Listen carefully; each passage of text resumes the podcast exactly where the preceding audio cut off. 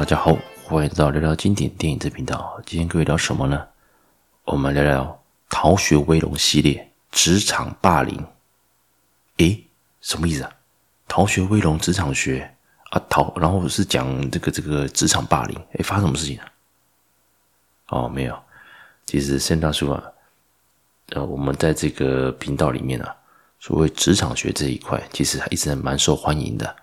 那我会用不同的观点来跟各位来聊聊，有些电影它如果放在现在社会，或者是说我们用另一个角度，比如说喜剧电影，我们跳脱喜剧电影的框架去看这部作品的时候，你会发现它隐喻的一些事情。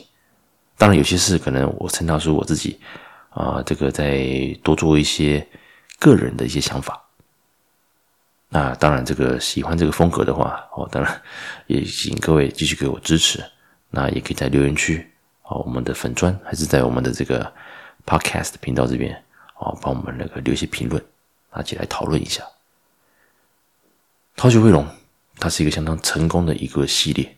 那导演是陈嘉上，他是第一集的话是在一九九一年上映的。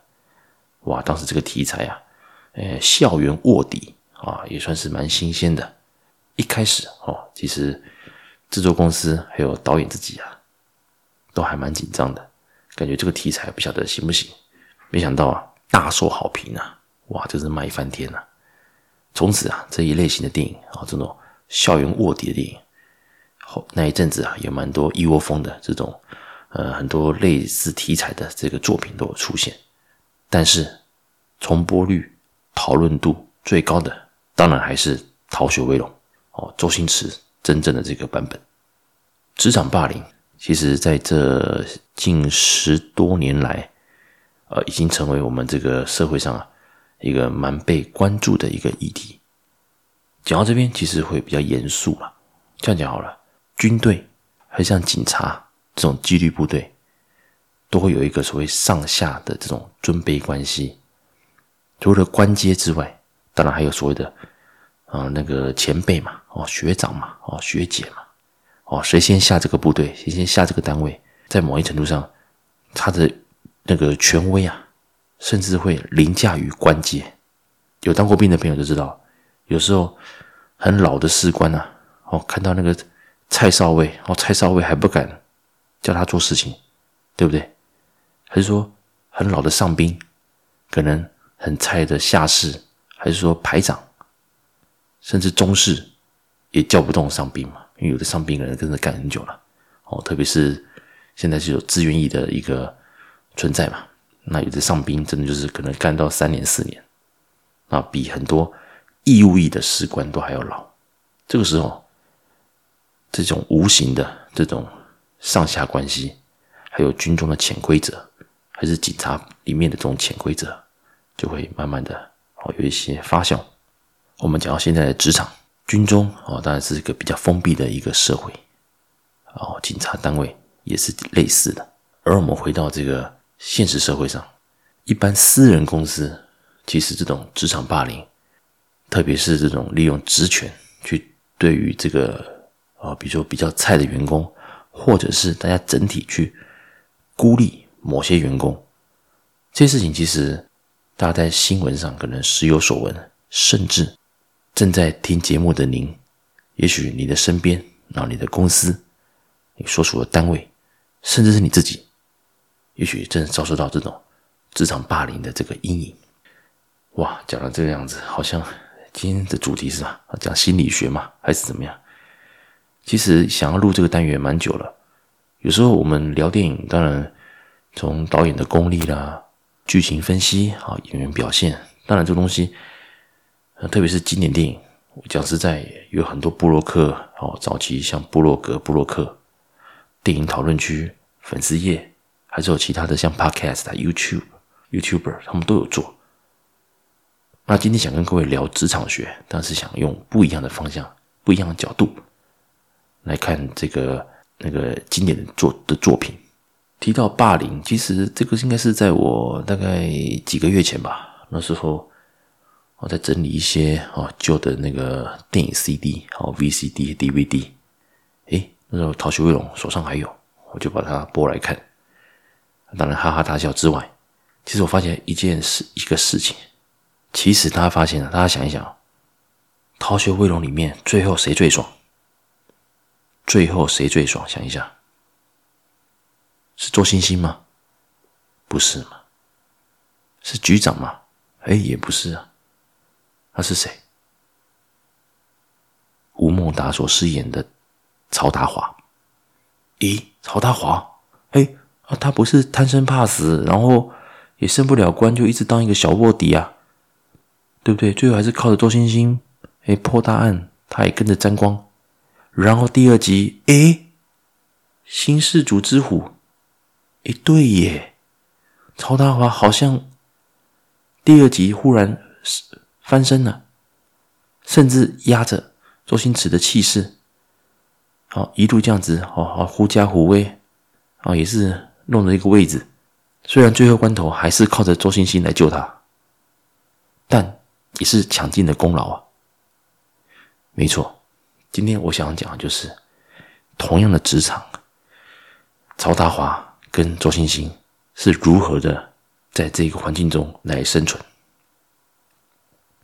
哇，这个沉重了哦！这因为大家看到标题，以为我要讲些什么好笑的事情。其实上次鸡同鸭讲的那个部分的时候，这个老许啊，这个冠老板也有蛮多听众哦，也有有私讯给我，他们说他们很赞同啊。他说：“以前小时候看看是笑笑的，后来发现其实老许还蛮尖酸刻薄的。要不是他的有钱老婆的娘家有来帮忙，然后老许哦心态也稍微转变，否则的话，其实他那他就是扶不起的阿斗啊。他虽然有能力，但他就是不会管理啊，对员工也苛刻。好，我们把主题拉回来这边，《逃学威龙》，那大家应该大家应该相信这个大家都很熟悉这个剧情啊。哦，一个飞虎队哦，一个精英。”啊，飞虎队的一个高手哦，他由于在团队合作这一块啊是不太擅长的，因此也得罪了长官。虽然他可以哦单靠一人之力去完成他们的做的一些训练哦任务，但是你的队友都阵亡的情况之下哦，都不是扣分了嘛，让你证明你没有办法成为这个团队的 leader。正当这个他陷入这个升官瓶颈的时候。来个任务，什么任务呢？啊，大家就所熟知的啊，局长的那个那个枪掉了，他需要一个年轻的肉体帮他回学校找。好，讲到这边，诶，年轻警察很多啊，那为什么要找飞虎队的呢？不就是卧底找枪吗？诶，讲到这边，来跟各位讲，因为周星星在飞虎队已经黑了，他有能力单打。哦，你跟他对打，跟他拼个人技术哦，战斗技巧，周星星应该是都是赢的。但是在团队这一块，跟各位讲，一个人如果能力过于强大，就像钉子戳出一那个那个布袋一样，会被容易敲回去。因此，周星星就是在飞虎队里面属于光芒太显露了，然而长官又对于他的这个领导统御的方法。不是那么的喜欢。当有这个机会，哎，哇，要去卧底哦。其实跟各位讲，如果你们常常看港片的时候，大家就知道，其实卧底的这个身份、这个工作是很辛苦的，因为他必须要背叛自己的，也许，呃，你接近的黑道老大，但你之后还是要收集证据去把他给揪出来的。所以在这个情况之下，你虽然取得老大的信任。但你后来又背叛老大，这个在黑道里面也是无法容许的。而你回到了警队，也因为你曾经当过卧当过卧底，你的忠诚度还是你的一些呃，对于警察内部的一个运作，因为你离开太久了，也会被你的同僚所质疑。这种剧情、这种题材，还有这种真实事件，当然也有发生过，大家也都熟悉了哈。那我们再把话题拉回来，逃学威龙，基本上哈。反正飞虎队也的长官也没那么喜欢周星星，现在有这个任务，哦，什么特别任务，那就把你丢去吧。好啊，周星星没办法，只能报道。你还毕竟他是警察嘛，他要服从嘛。哎，当他来到了这个局长这边，听到这个任务，坦白说啊，这个是大材小用啊。但是局长就是局长嘛，他是长官嘛，所以这个就是所谓的职职权上去做一个压迫。讲到这边，啊，这跟霸凌有什么关系啊？有啊，周星星一开始就已经被霸凌了。你真的觉得他的同伴、他的同袍都不行吗？其实我现在看了几次，我发现，也许大家都在整他吧。他的同袍，也许应该每个都一开始很快就挂上那个阵亡牌子，哦，反而是周星星一个人一路哦，这个自己去拼，哦，对不对？哦，完成了这个解救人质的这个训练任务。所以在某一程度上来来说，周星星在黑虎队里面的一个人和哦，人和，不管是不管是长官的还是同袍之间的。他可能就有一些状况，那大家把他送走了。而局长坦白说，寻找枪这个事情啊，可大可小。也许哦，也许今天任务失败的话，假如周星星真的找不出、找不回那把枪，他也会背这个黑锅了。以局长的手腕，对不对？这把善良的枪要把它处理掉还不简单。所以周星星注定。他担任这个卧底任务，成功是一定，成功是哦，就就就理所当然啊。不成功呢，他这个黑锅应该也要背了。好，这是我个人的一个想法。好，接到任务啊，就回到学校。但回学校那段日子啊，那段期间呃也是很精彩，这个就就不多说了。我讲到曹大华，诶，曹大华，如果要论卧底。他比周星星在爱丁堡中学待更久啊，甚至在那个电影的后段，他也承认说他早就知道那批枪在大飞他们那那票人手上啊，只是他胆小，他不敢动作，是因为周星星的一些表现让他觉得他有这个担任警察的这个本分，而不是。贪生怕死，一直窝在学校里面哦，就就是苟且偷生啊，哦，苟且的去度过日子嘛。反正长官对于卧底这一块可能也没有那么的重视。哎，这个就是曹大华厉害的地方。你有都有没有想一下？他跟他的同学啊、哦，他的同期的，啊、他不他不是在酒吧有喝点小酒，有聊到哦，交换情报嘛，聊聊天，有说到哎，这个。同期的也只剩下曹大华跟他的这个朋友了，对不对？代表什么？要么你就是够聪明，够猛；要么就是够孬种，都不做事。从电影的这个前面来看，其实基本上曹大华他在里面就是属于不做事的那个老屁股、老前辈，反正就是也不奢求回升官发财啊，只求啊这个好好的过日子。当然，他的另外朋友就倒霉了嘛，好，又要大飞，然后就被处理掉了。所以，也就是说，同期的卧底的警察，这批同学之类的，也只有曹大华活到现，活到现在。这是他第一个。第二个，当他发现周星星是有能力的，当然他的正义感也相对的感染到了曹大华，让他觉得。好，其实我知道情报了，枪在哪里？我带你去。哦，就有那个在停车场那个经典的，哎，我还没上车啊，呵 呵那一段哦，他被这个大飞抓走。讲到这边，我们就来简单的来综合一下：周星驰、周星星有能力，有正义感，只是倒霉了一点，没有长官员。好，曹德华有点胆小，正义感还还是有的。但也不受长官喜欢，所以他也就选择了，反正就是混日子嘛。只不过后来他遇到了周星星，觉得哦，这个是被他的正义感所激感染到了，所以一起来抓大飞。好，大概就是这个剧情。到了第二集，当然这个哦，周星星破大案，理论上是要升官嘛。没想到这个周星星，这个也许他也许够黑了。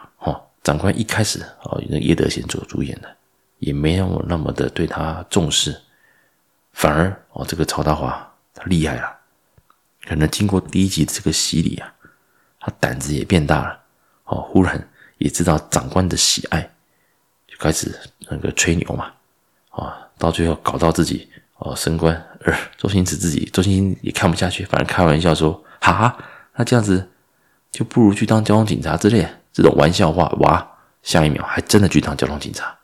哦，所以这个就是怎么样？有时候做人啊，真的不要太白目，哦，不要太白目。当然，职场霸凌是一个不可取的行为。哦，职场霸凌，但有时候我有我也得必须说，可怜之人必有可恨之处。像比如说，我们刚下部队，菜鸟要被老鸟哦，这个衔接教育就是下马威，搞你个一两个礼拜、一两个月，把你操到哇，这个把你骂到狗血淋头，让你真的会对命令所服从。比如说，执行官进来。公差两员，哇！这个菜鸟如果不不马上举手，哦，中山市不马上举手，你待会晚上，哎，马上再集合，哦，对，寝室集合，好，再把你教训一顿。这个有当过兵的朋友，应该就哦，心里有心里有心里有戚戚焉呐，哈。当菜鸟就是这样，而周星星他整个的这一个部分就是，他有能力，但他。却没有长官员，而且不懂得在对的时间讲对的话，所以你看哦，在很多情况之下，第一集有发生过吗？曹大华发牢骚，结果老板以为是他讲的，要别人他背黑锅，当时笑得很开心哦，我们观众很开心。可是话像这句话，像换句话说，还蛮悲哀的，就是这么有能力的人，却。很容易被误会。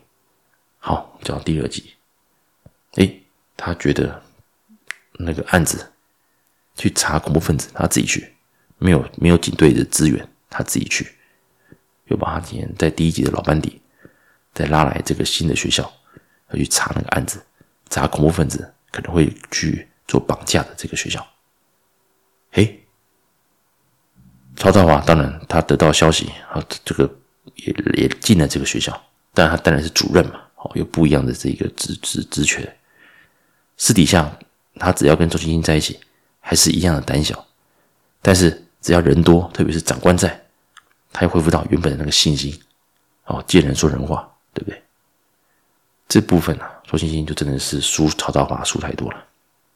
再第二个，各单位的欺压，明明大家都很需要周星星的这个资源。但是大家又不屑周星星，特别像政治部，当他知道周星星也是来查这个恐怖分子哦，这个可能要绑架这些计划的时候，哎，政治部也是叫他不要插手。所以有时候我们在想，有志难伸，有志难伸。也许在听节目的您，你有在公司有些计划，有些 project。但不受长官待见，还是说同事也看不起你，但又却又需要你的协助，或者是说你提的专案，最后你不是这个专案的这个也 handle 的这个这个这个管理者，你的 idea 被拿走了，但你又必须去支援那个 team。讲到这边，我相信一定很多人有经历过类似的感觉，你的 idea 被拿走。你的功劳被拿走，人家升官，人家发财，你可能哦加个班，最后弄到最后，光彩也不是你的，是长官的，是同袍的，同同同事的。所以，即使我们好好的看这个《逃学威龙》一跟二，我们只能说，真正能够在警界走下去，卡到个位置，好好退休的，反而就是曹大华。我最后一次看上我我上一次看《逃学威龙》，我忽然发现我很羡慕曹大华，一路过关斩将，安安稳稳的，然后跟到了周星星这个很会打的战将，也也立了大功，但是在关键时刻却又能够把握机会，掌握到长官的目光，这个很重要。相信大家在每一间公司里面都有这种。不要说是皇亲国戚了，也不要说是弄臣，有些人就是很会对向上经营哦，向上经营很有老板缘，但又没能力。厉害一点的，他对上对下都是很圆融的，啊，属下也愿意帮他，同事也愿意帮他，这是最完美的。有一种另外一种人，就可能就比较多了，长官喜欢他，但是他对平辈还是对他的后辈，又不是很客气，但又会利用职权来命令，来组织这些啊其他的同事来为他达成某些 KPI，进而让自己继续升官。或者是继续维持某一个分量，抢走功劳。讲到这边，大家发现，哎，其实听了我现在大叔讲那么久，这一集好像也没有什么会让你哈哈大笑的地方。哎，真的，这一集其实，呃，因为我跟各位报告嘛，我之前哦，我也是因为工作，我也经常的一阵子都是在出差，所以这一集啊，也几乎我欠了哦，离上一集大概也隔了好几个礼拜。啊，这这边先向这个哦支持我的这个听众啊，先先那个表达歉意啊，哦，因为最近真的太忙了，以后啊，我可能可能会改成一个月更新一次吧，我不晓得。现在是希望双周更新呐，那可是最近真的蛮忙的啊，所以要能够做到双周更新，呃，我会尽量，我会尽量，我会尽量。好，那讲这边，其实。到底有人说，为什么我会忽然对这部作品有这么比较阴暗面的黑暗面的想法？应该是说，我个人是没有经历过这种所谓职场霸凌啊，我我并不是那个霸凌人或者是被霸凌的，但在某程度上，其实有时候会看不下去，某些同事啊，可能稍微比你资深，但是他们一些手段。去对付一些所谓的升官的绊脚石，甚至我自己哦也有中过箭，所以还选择啊，不如就离开吧，哦，家人优先，健康优先，然后之后休息一阵子，我再做创业。有时候午夜梦回，也是会想想，哎，感谢那些当年会整我的人，对不对？因为你们整我，让我离开，我现在赚的比以前还多。更有成就感，亲子关系、夫妻关系更好。诶，其实想想，转个念，有时候一直留在某一个环境，当然坚持哦。有人说啊，坚持最终可以得到成功，还是怎么样？或者是说啊，这个工作啊，多做个两三年、三年，做个五年、六年哦，这个，呃，不要那么常换工作嘛。相信老一辈的一定都会这样讲，包括我自己，我也觉得，哎，工作其实如果能够做的还能够做，哦，那个收入也还 OK，就就尽量做。但是，我创业之后，现在当了老板，有时候我会跟一些年轻人讲，如果你觉得这个工作环境、这个 team、这个老板，还是你的客人，总之你觉得哪个环节让你觉得上班就很痛苦。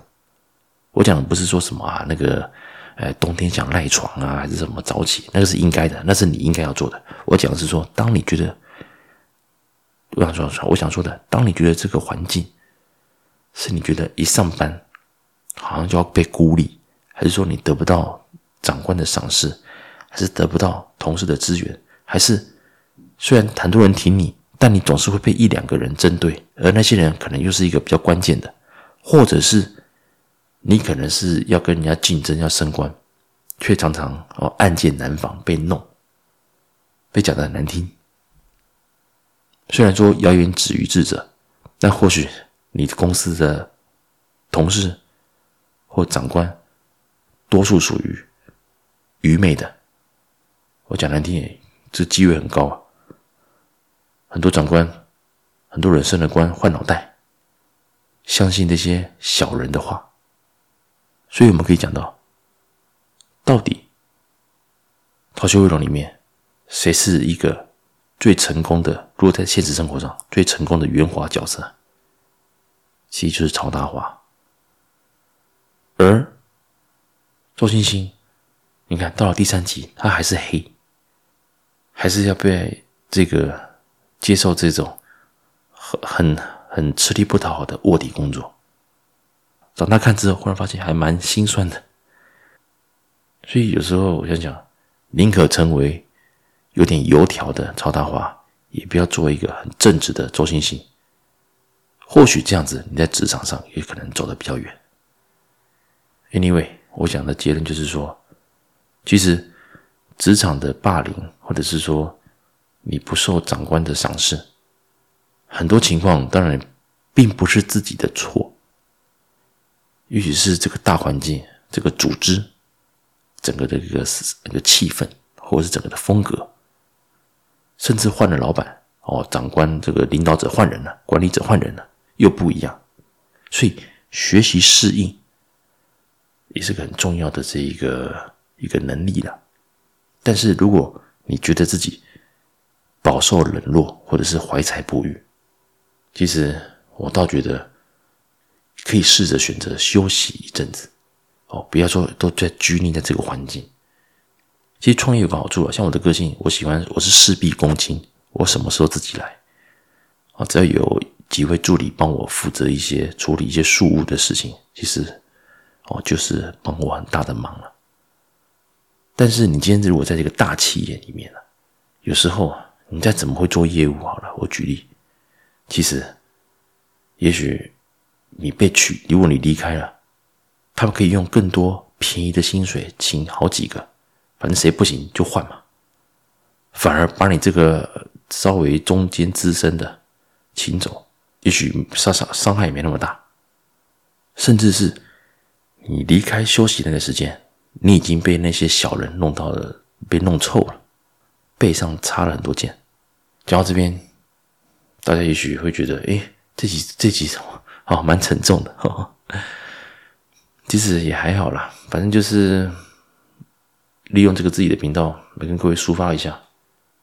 其实这集因为有周星驰嘛，原本我是想要跟那个路易斯来录这一集啦，啊，只不过因为时间还没乔到，然后加上再加上我这个节目啊也一阵子没更新嘛，所以我想说赶快啊上个片来啊来上个节目来更新一下哦，不然这个大家都忘记我了啊，对不对？好大，大家不知道有人想念我了哦，想念我的声音。之后有关这个周星驰的部分，我还是会请路易斯来一起来聊。有关这个职场霸凌，当然做《逃学威龙》是一个指标。另外像什么那个《破坏之王》里面的何金银也是一样被霸凌的很惨啊。好，这个之后我们再聊。以上就是哦，这个 Sam 大叔啊，对于《逃学威龙》哦，几个前阵子看的时候。又有新的想法，所以才录了这集职场的学有关霸凌的部分。你想成为一个容易被挨案件的周星星，还是可以走长远的曹大华？